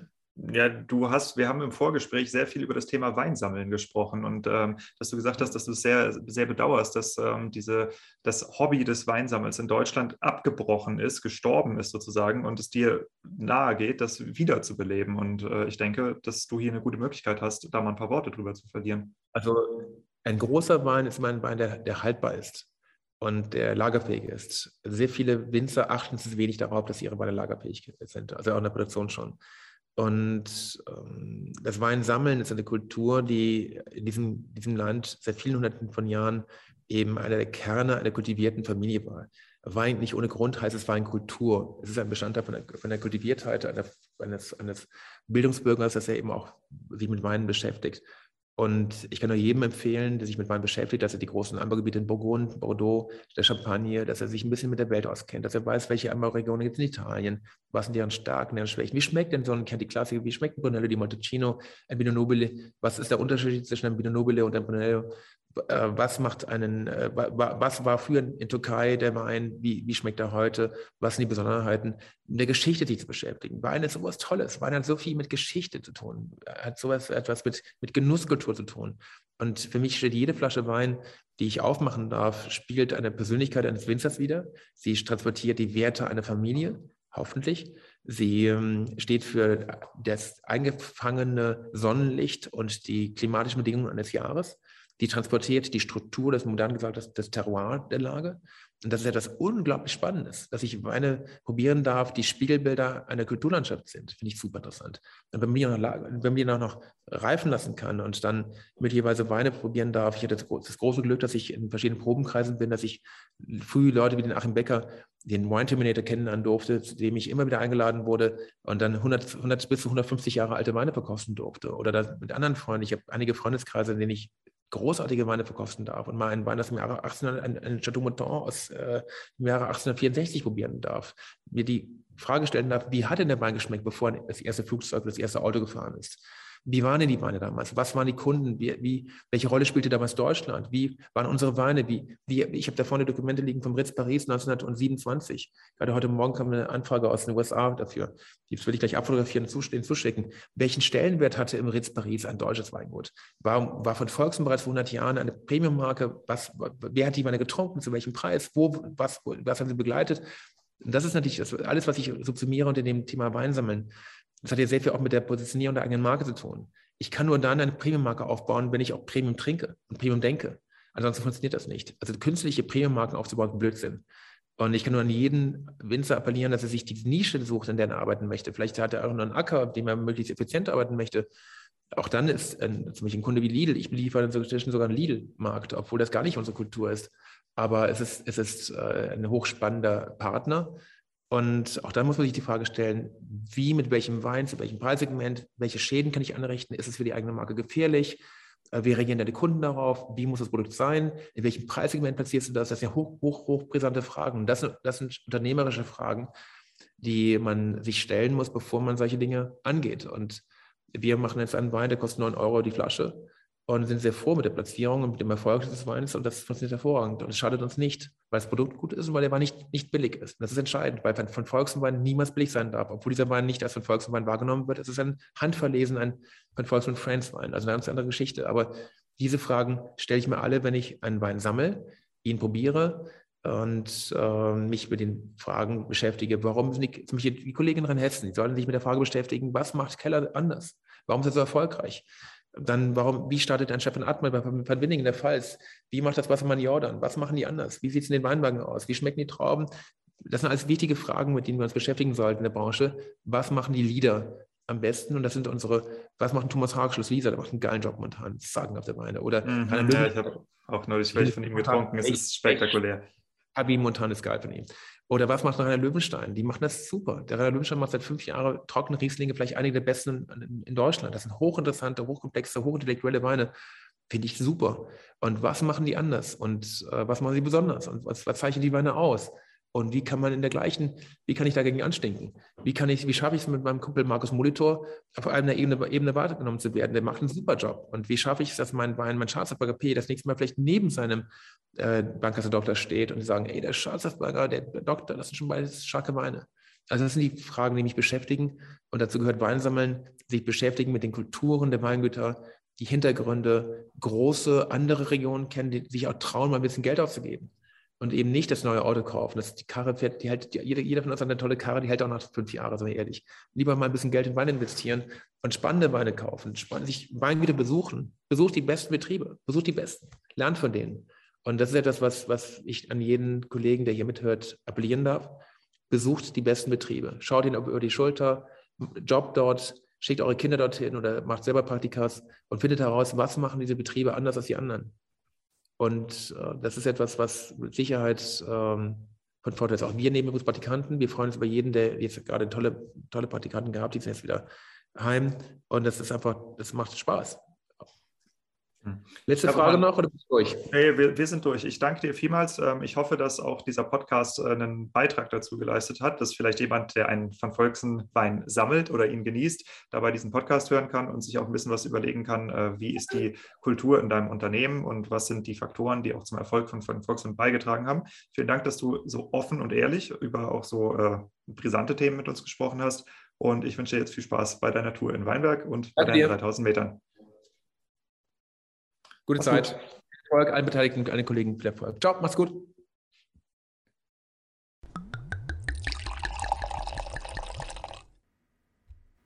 Ja, von Volksen ist eine Marke, von der man sich eine ganze Menge abgucken kann. Und äh, ich glaube, das Erste, was man sich da abgucken sollte, ist, wie wichtig es ist, dass man als Unternehmer eine Marke aufbaut, die zu einem selbst als Person passt, ja, die auch authentisch ist. Und äh, Van Volksen als Marke passt halt super zum Roman.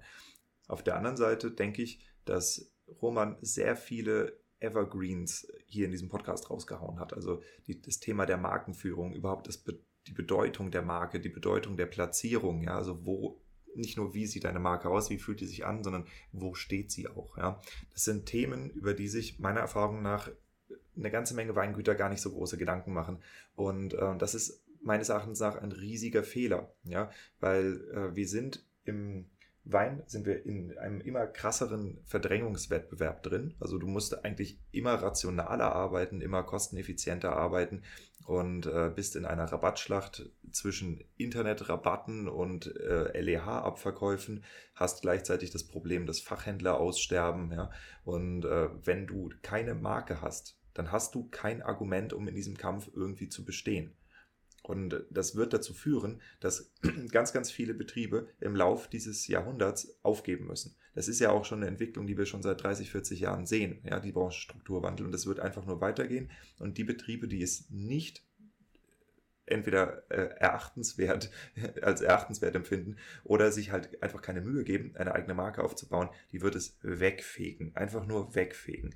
Und äh, das ist etwas, was ich nicht will. Und deshalb bringe ich euch auch Interviews wie das hier mit Roman, um euch zu zeigen, wie andere Menschen, wie Vollprofis darüber nachdenken, ihre Weinmarke aufzubauen, was da auch rein investiert wird. Ja, und nicht zu sagen, ja, hm, Marketing, das ist sowas, das kann ich nicht greifen, das verstehe ich nicht, ich kaufe mir lieber einen neuen Traktor. Ja, mit der Einstellung wird man es zusehends schwerer haben als Winzer. Die Maschinerie, der Maschinenpark und das Anlegen von neuen Flächen, das ist etwas, was man machen kann, wenn man eine erfolgreiche Marke etabliert hat. Ja. Im Moment ist die absolute Priorität für ganz, ganz viele Winzer, überhaupt mal eine Alleinstellung zu bekommen, eine Marke zu entwickeln und dann basierend auf dem Erfolg, den sie da haben, ihren Betrieb weiter auszubauen. Nicht andersrum. Aber ich meine, im Endeffekt muss ich mir auch nicht den Mund fusselig reden. Ich gehöre nicht zu den Leuten, die vor der Situation stehen, dass sie möglicherweise in ein paar Jahren ihre Flächen verkaufen müssen, weil der Betrieb sie einfach nicht mehr finanziert. Ja, aber ich bin sicher, dass du ganz viele Winzer kennst, die entweder in dieser Situation sind oder waren und verkaufen mussten. Weil der Branchenstrukturwandel, der ist ja da. Der ist da, den kann man sich nicht wegwünschen. Und äh, ja, ich hoffe, dass ich dem Ganzen etwas entgegensetzen kann mit meiner Beratungsdienstleistung, weil ich biete Winzern genau das an, dass wir die Alleinstellung des Weinguts herausarbeiten und ein Markenkonzept, ein Kommunikationskonzept genau rund um das Thema Alleinstellungsmerkmal des Weinguts entwickeln. Und das ist etwas, was offensichtlich nicht so viele Leute kennen. Ich sehe, was es äh, sonst am Markt an ähm, Workshops dazu gibt und die Ergebnisse, die man auch da von einigen Agenturen kriegt. Und das ist gelinde gesagt schwach. Falls du dich informieren willst, was ich dazu anbiete, dann guck entweder mal auf meine Website weinverkauf.com oder schreib mich einfach an per E-Mail, per Instagram, per WhatsApp, wie auch immer. Ich bin erreichbar. Vielen Dank fürs Einschalten.